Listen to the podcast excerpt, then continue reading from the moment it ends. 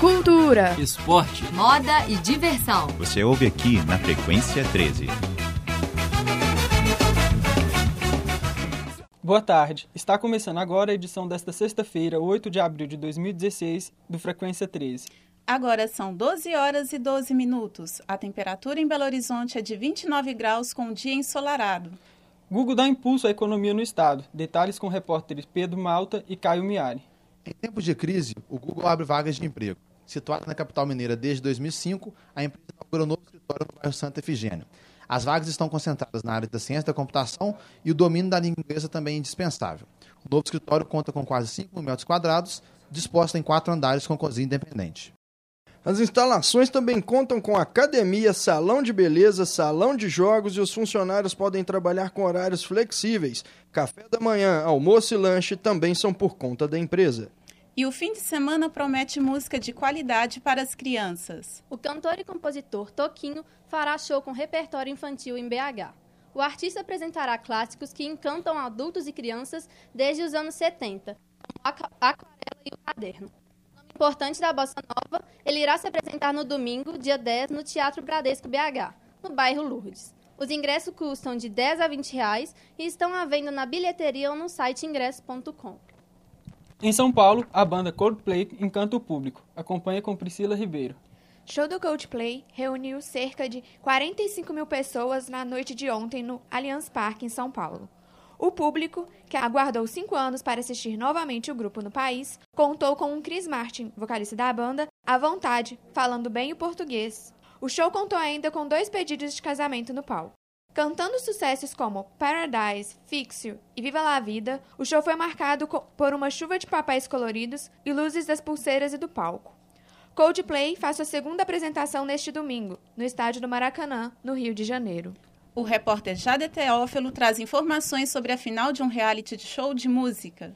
Chegou ao final, na noite de ontem, o reality show musical American Idol. O último programa da 15ª temporada consagrou o cantor country Trent Harmon o episódio ainda contou com uma homenagem aos 15 anos de reality, reunindo a primeira formação de jurados, Simon Cowell, Paula Abdul e Randy Jackson, além dos ex-participantes como Kelly Clarkson e Jennifer Hudson. Obrigado, Jade. A repórter Thaís Milani traz informações sobre a nova edição da mostra em Brasília. A sexta edição do Cult começou ontem em Brasília. O projeto exibe filmes inspirados em obras literárias produzidos ao longo da história do cinema. A estreia foi com Sonho de uma Noite de Verão, peça teatral de William Shakespeare adaptada ao cinema. A programação conta também com filmes nacionais e estrangeiros, como Ensaio sobre a Cegueira, O Mercador de Veneza e Gregório de Matos. As sessões ocorrem no Brasília Shopping às 19h30. O Cinecult vai até 28 de abril e a entrada é gratuita. Agora, destaque sobre o lançamento de novo trailer do Star Wars com Ana Luísa Santos. Saiu nesta semana o trailer oficial do novo filme da franquia Star Wars.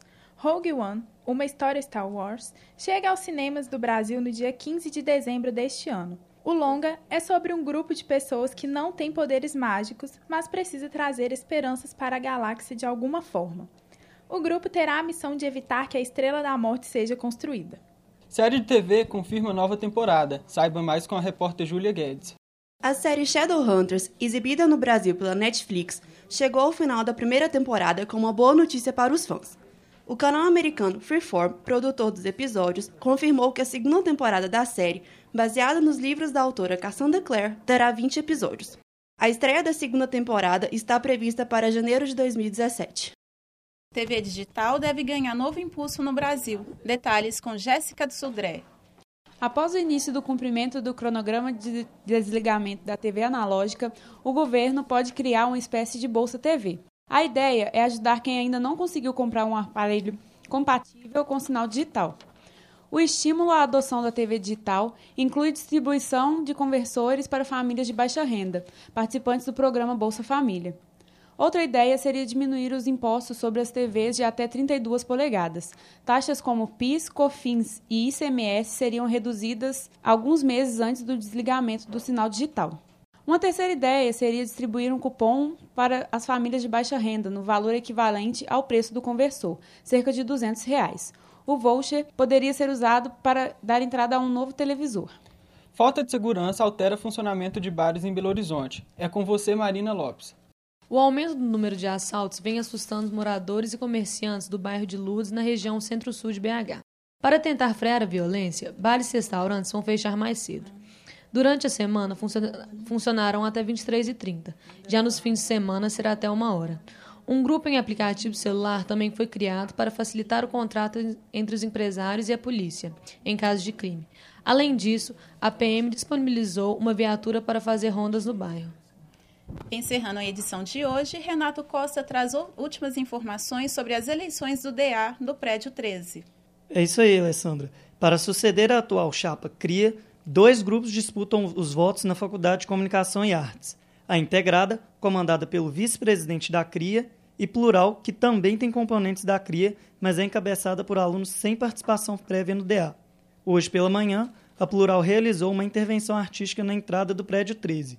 As eleições acontecem na quinta e sexta-feira da semana que vem com produção dos alunos do quinto período de jornalismo da PUC Coração Eucarístico, edição dos estudantes Alessandra Gonçalves e Túlio Cunha e técnica de Tiago Carminati, Bárbara Ca Ca Castro perdão, e Clara Costa. Supervisão da professora Yara Franco. Obrigada pela audiência e até a próxima sexta.